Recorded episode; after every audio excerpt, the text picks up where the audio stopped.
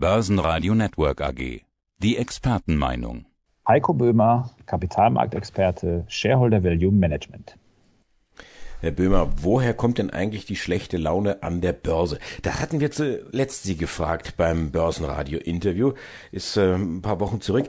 Dann sagten Sie, das liegt an der Risikowahrnehmung. Ist denn die Laune jetzt besser? Ja, das Kurzfristige ist tatsächlich deutlich eingetrübt. Also wir haben jetzt Stimmungsumfragen reinbekommen, auch die Sentix-Umfragen, die eben genau diese kurzfristige Stimmung der Investoren messen. Und tatsächlich ist es da zuletzt deutlich nach unten gegangen. Und die mittlere Wahrnehmung, die ist aber gar nicht so schlecht. Also auf Sicht der nächsten sechs Monate wiederum. Das Ganze, das sieht gar nicht mal so schlecht aus. Aber kurzfristig, ja, die Stimmung ist wirklich eingetrübt. Und wenn man auf die Börsen guckt, kann man das irgendwie auch nachvollziehen ist ja das große Thema mit der Notenbank, mit der amerikanischen Notenbank Fed und den entsprechenden Zinsen. Die sagt uns ja erst am Mittwochabend, 20 Uhr unserer Zeit, was sie denn letztendlich vorhat mit Zinsen und Co. Und so lange ist Schweigen angesagt. Die Gouverneure die dürfen sich jetzt nicht mehr öffentlich äußern. Das nennt man die Blackout Period. Ich will aber nicht so lange warten. Sie haben doch bestimmt einen Plan. Ja, und viele andere haben ja auch einen Plan. So ist es ja nicht. Es sieht ja so aus, dass wir in diesem Jahr in den USA auf jeden Fall Zinserhöhungen sehen werden, im Gegensatz zu Europa, wo das ja noch weiter weg ist. Und der aktuelle Plan sieht ja vor, dass es wohl im März, Ende März losgehen wird mit den Zinserhöhungen. Eine Riesenüberraschung wäre es, wenn es jetzt schon frühzeitiger passieren sollte. Aber ähm, wir dürfen eins nicht vergessen. Die Notenbank, ja, die schränkt gerade das Tapering ein, aber sie weitet ja immer noch die Geldmenge aus. Das wird in den nächsten Monaten zurückgefahren und dann wird es zu Zinserhöhungen kommen. Also wir sind immer noch in einer expansiven Phase. Ganz entscheidend wird jetzt sein, wie stark die Notenbank in diesem Jahr wirklich da aufs Bremspedal treten wird, um die Geldmenge einzuschränken und dann noch das Ganze flankierend mit Zinserhöhung. Das ist die entscheidende Frage für das laufende Jahr auf jeden Fall. Was ist da genau die entscheidende Frage? Was sie tut, Klammer auf, ich gehe davon aus, das sind alles homöopathische Dosen, die sie erstmal verteilen wird, Klammer zu, oder ist es eher die Psychologie, das Signal, was dahinter steht, was die Märkte dann beeinflussen wird? Ja, es gibt ja die verschiedensten Indikatoren, wo immer gemessen wird und Erwartungen an die Märkte gerichtet werden, wie viele Zinserhöhungen es denn im Jahr jetzt geben wird. Und momentan sieht es eben danach aus, dass es zwischen drei und vier Zinserhöhungen geben wird in den USA. Und die Schritte, ja, die können homöopathisch sein sehr wahrscheinlich immer im Bereich von 25 Basispunkten. Das heißt, wir würden dann ungefähr um ein Prozent nach oben gehen mit den Zinsen. Das ist ein Signal, aber das ist ja im langfristigen Durchschnitt immer noch ein Bereich, der extrem niedrig ist. Auch das darf man natürlich nicht vergessen. Aber die Fed weiß auch, was passiert ist, nachdem es beim letzten Mal Ende 2018 mit den Zinsen nach oben gegangen ist. Danach hat es mächtig gerappelt an den Börsen. Und deswegen ist genau diese Vorsicht jetzt auch so angesagt, inwieweit man den Aktienmärkten eben Zinserhöhungen überhaupt zutrauen kann. Das gab damals diesen Wutanfall, dieses Taper Tantrum. Und ich glaube, die Märkte sind diesmal ein bisschen anders vorbereitet und werden nicht ganz so wütend dann reagieren. Sprechen wir ganz kurz noch über den Ölpreis hier an dieser Stelle. Ölpreis nähert sich so ganz langsam den 100 Dollar. Gleicher Höhenflug sehen wir im Prinzip auch beim Gas, sehen wir auch beim Strom. Wie kritisch ist sowas für die Unternehmen? Ja, da muss man natürlich speziell immer auf die Branchen gucken, die besonders sensitiv auf Energiepreise reagieren. Das ist natürlich ein Faktor. Und da haben wir beispielsweise wenn man jetzt mal etwas breiter schaut, in den Rohstoffbereich reinschaut, kann man hier im Bereich Ölpreis sagen, jetzt nicht klassische Ölkonzerne, sondern wenn ich zum Beispiel auf Goldkonzerne schaue, die große Minen betreiben, bei denen sind die Transportkosten im Bereich um 20 Prozent. Das heißt, wenn hier der Ölpreis 50, 60 Prozent zulegt, steigen massiv auch die Transportkosten bei diesen Unternehmen, weil einfach diese riesigen LKWs, die wir sicherlich alle schon mal in Fernsehreportagen gesehen haben, ja bewegt werden müssen. Die verbrauchen extrem viel Sprit. Und das ist nur ein ganz kleiner Aspekt, wo man eben sieht, wie wichtig der Ölpreis unabhängig davon ist, dass jetzt eben Ölkonzerne das Öl fördern und hiervon natürlich auch profitieren können. Und insgesamt ist ja auch der Energiesektor und die Energiepreise ganz wichtig, unabhängig von den Unternehmen, ja auch für uns alle Verbraucher. Wir sehen es ja jetzt an der Zapfsäule. Die Preise sind deutlich hochgegangen und wir haben jetzt wirklich schon fast wieder ja, extrem hohe Stände bei den, äh, bei den Treibstoffen in Deutschland. Und das ist natürlich etwas, was uns alle angeht. Und dann sind wir beim Thema Inflation. Ja, ich möchte das gerne noch weiter drehen. Also Inflation, Lebenshaltungskosten, die steigen. Ich hatte eine Umfrage gelesen, dass es immer mehr Menschen gibt, die aufgrund dieser gestiegenen Lebenshaltungskosten also wirklich kaum noch das Nötigste bezahlen können. Was kommt da auf uns zu? Ja, wir haben natürlich eine Form von Basiseffekt, was wir jetzt sehen müssen. Das heißt, die Inflationsrate ist ja ab Frühjahr letzten Jahres deutlich angestiegen. Und wir hatten jetzt zuletzt in den USA sieben Prozent Anstieg, in Europa um die fünf Prozent. Das wird sich im Laufe des Jahres abschwächen, allein schon, weil das Ausgangsniveau deutlich höher ist.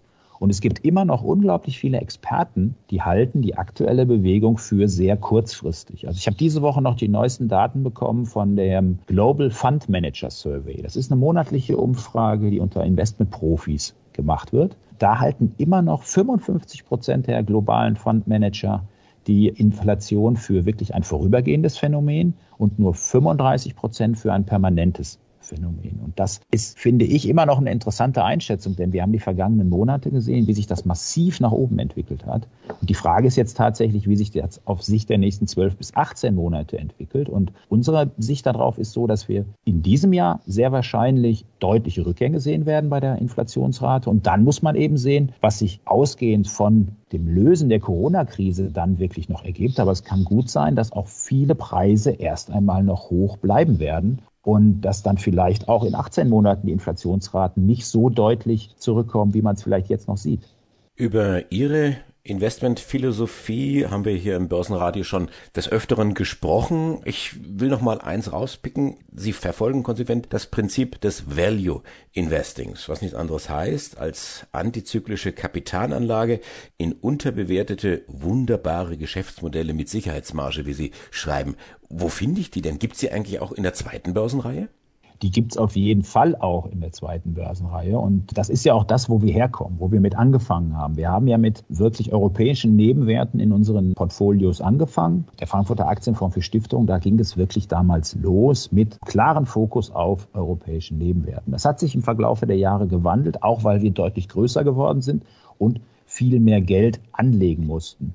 Aber wir sind dieser zweiten Reihe immer noch treu geblieben und haben beispielsweise in den Top-Positionen derzeit einige kleinere Werte mit dabei. Unsere größte Position immer noch ist Seconet, ein deutscher Cybersecurity-Anbieter, der zuletzt massiv unter die Räder gekommen ist, aber der genau eigentlich diese Charakteristika des wunderbaren Unternehmens für uns erfüllt. Denn Cybersecurity ist ein globaler Trend und Seconet ist innerhalb dieses Trends sehr stark positioniert mit 90 Prozent Aufträgen von der öffentlichen öffentlichen Hand. Also hier ist wirklich dieser Burggraben auf jeden Fall gesichert, weil neue Anbieter da erstmal durchkommen müssen, um sich hier gegen Seconet auch wirklich positionieren zu können. Aber es sind auch andere Werte dabei, wie eine Ryman Healthcare, ein Anbieter von Pflegeeinrichtungen in Neuseeland und Australien. Auch hier ein wirklich ein exotischer Nebenwert tatsächlich schon, aber auch bei uns unter den Top 10 zu finden. Also Sie sehen schon, in der zweiten Reihe, ja, da wird man auch fündig. Und einige dieser Werte, ja, die sind zuletzt deutlich runtergekommen. Aber das ist ja genau das, was Value-Investoren dann besonders aufmerksam werden lässt.